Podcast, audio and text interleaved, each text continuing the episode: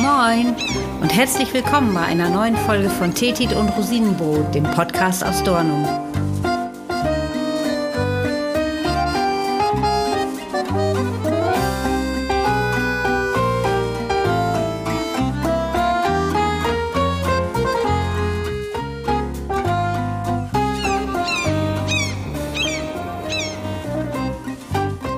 Es ist Heiligabend 1717 und die Menschen in den kleinen Seelorten an der Küste haben es sich in ihren Häusern gemütlich gemacht und feiern Weihnachten. Der Südwestwind, der tagsüber kräftig blies, hatte sich abends schon wieder gelegt. Und als die Menschen dann spätabends ins Bett gingen, ahnten sie nichts Böses. In der Nacht drehte der Wind, von Nordwesten kam ein Orkan auf, der die Wellen mit brutaler Wucht gegen die Deiche drückte. Obwohl Ebbe war, stiegen die Wasserstände schnell, und um drei Uhr morgens, noch vor Einsetzen der Flut, brachen die Deiche in Ostfriesland. Was dann folgte, war wie ein Tsunami, wie ein Inferno.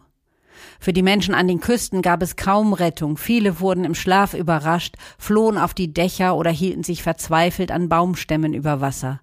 Fast vier Tage tobte der Sturm. Die Bilanz dieser Weihnachtsflut, die übrigens von den Niederlanden bis Dänemark tobte, war verheerend. Für Dornum hieß das 150 Tote in Nesmasil, 397 in Westerackumasil. Hier blieben nur sieben von hundert Häuser stehen. In Dornumasil ertranken fast alle Einwohner. An der gesamten Nordseeküste waren es mehr als 10.000 Menschen und über 100.000 Pferde, Rinder, Schafe und Schweine. Was darauf folgte, war nicht weniger schrecklich. Das Land war über viele Jahre unfruchtbar, es folgten Ernteausfälle und eine mehrere Jahre andauernde Hungersnot. Viele Ostfriesen mussten damals Hab und Gut aufgeben und verließen ihre Heimat für immer. Die Weihnachtsflut 1717 war die schwerste bis dahin bekannte Sturmflut, und sie hat maßgeblich den Deichbau bei uns verändert. Man weiß nämlich heute, dass die Weihnachtsflut sich vor allem deshalb so verheerend auswirkte, weil die Deiche in einem so schlechten Zustand waren. Die Menschen damals waren aber auch sehr arm, die Wirtschaft war durch Kriege und Viehseuchen geschwächt, und für den Deichbau blieb natürlich deshalb kaum Geld übrig. Man muss wissen, dass damals die Landeigentümer, und das waren ja in der Regel die Bauern hier an der Küste, für die Unterhaltung der Deiche zuständig waren.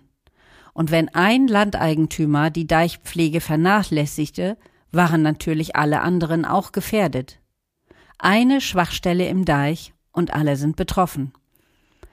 Die Bauern waren damals in Genossenschaften zusammengeschlossen und die Verbandsvorsteher, das waren die sogenannten Deichgrafen. Ah, erinnert ihr euch? An Theodor Storms Novelle Der Schimmelreiter? An Hauke Hain, der geisterhaft in stürmischen Nächten auf seinem weißen Schimmel über die Deiche preschte? Hauke Hein, das war nämlich so ein Deichgraf. Und diese Deichgrafen hatten ziemlich weitreichende Befugnisse, sogar richterliche Gewalt. Und wenn ein Landeigentümer seinen Pflichten nicht nachkam, konnten sie einschreiten und dem Unterhaltungspflichtigen dieses Deichstück und das dazugehörige Land entziehen. Der Spruch, wer nicht will dieken, dem mut wieken. Wer nicht deichen will, der muss weichen. Der eben stammt aus dieser Zeit und ist auch heute noch aktuell. Was hat sich verändert seit der Sturmflut? Zum einen die Zuständigkeiten, die neu organisiert wurden, und die Aufgaben des Küstenschutzes, also auch Deichpflege und Unterhaltung, wurde an die sogenannten Deichachten übertragen. Das sind Verbände, die finanzieren sich aus Mitgliedsbeiträgen, die jeder Grundstücks- und Wohnungseigentümer hier an der Küste bezahlen muss. Und das ist auch heute noch so. Aber auch der Aufbau der Deiche hat sich verändert. Im Vergleich zu früher werden die Deiche heute asymmetrisch gebaut. Das heißt, an der Küstenseite fällt der Deich flacher ab, was den Vorteil hat, dass die Kraft der Wellen besser abgefangen werden kann und die steilere Böschung an der Landseite gibt dem Deich die nötige Stabilität.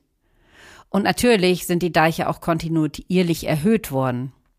Viele Deiche sind hier so siebeneinhalb bis acht Meter hoch. Mittlerweile werden sie auf neun Meter erhöht. Das geschieht auch natürlich vor dem Hintergrund des Klimawandels, der die Meeresspiegel immer schneller ansteigen lässt. Ein Tipp, wenn ihr mal von Dornumersiel nach Bensersiel fahrt, dann könnt ihr vor Bensersiel so einen neuen Bauabschnitt eines Deiches sehen, der mittlerweile neun Meter hoch ist. Und weil bei uns die Deichsicherheit höchste Priorität genießt, müssen Anfang bis Mitte Oktober auch die Strände von allen beweglichen Teilen geräumt werden. Das heißt Strandkörbe, Ruhebänke, Automaten, Papierkörbe, kurz alles, was nicht nied- und nagelfest ist, muss weg ins Winterquartier. Auch unser Campingplatz in Dornumersiel, der direkt am Strand liegt, muss geräumt werden. So ist sichergestellt, dass bei einer Sturmflut die Deiche nicht beschädigt werden. Denn stellt euch mal vor, zum Beispiel so ein schwerer Strandkorb, wenn der mit voller Wucht immer wieder gegen den Deich geschleudert wird, das gefährliche Schäden hinterlässt, dürfte jedem klar sein. Was sich übrigens nicht verändert hat, das ist der Titel Deichgraf, wobei wir Ostfriesen den Deichgraf etwas nüchterner Deichrichter nennen klingt aber auch immer noch schöner als Verbandsvorsteher. Nur die richterlichen Möglichkeiten, wie sie damals die Deichgrafen hatten, die haben unsere modernen Deichgrafen natürlich nicht mehr. Und unsere modernen Deichgrafen steigen heute auch nicht mehr auf einen weißen Schimmel, sondern nehmen eher den weißen Jeep, wenn sie zweimal im Jahr die Deichschauen organisieren.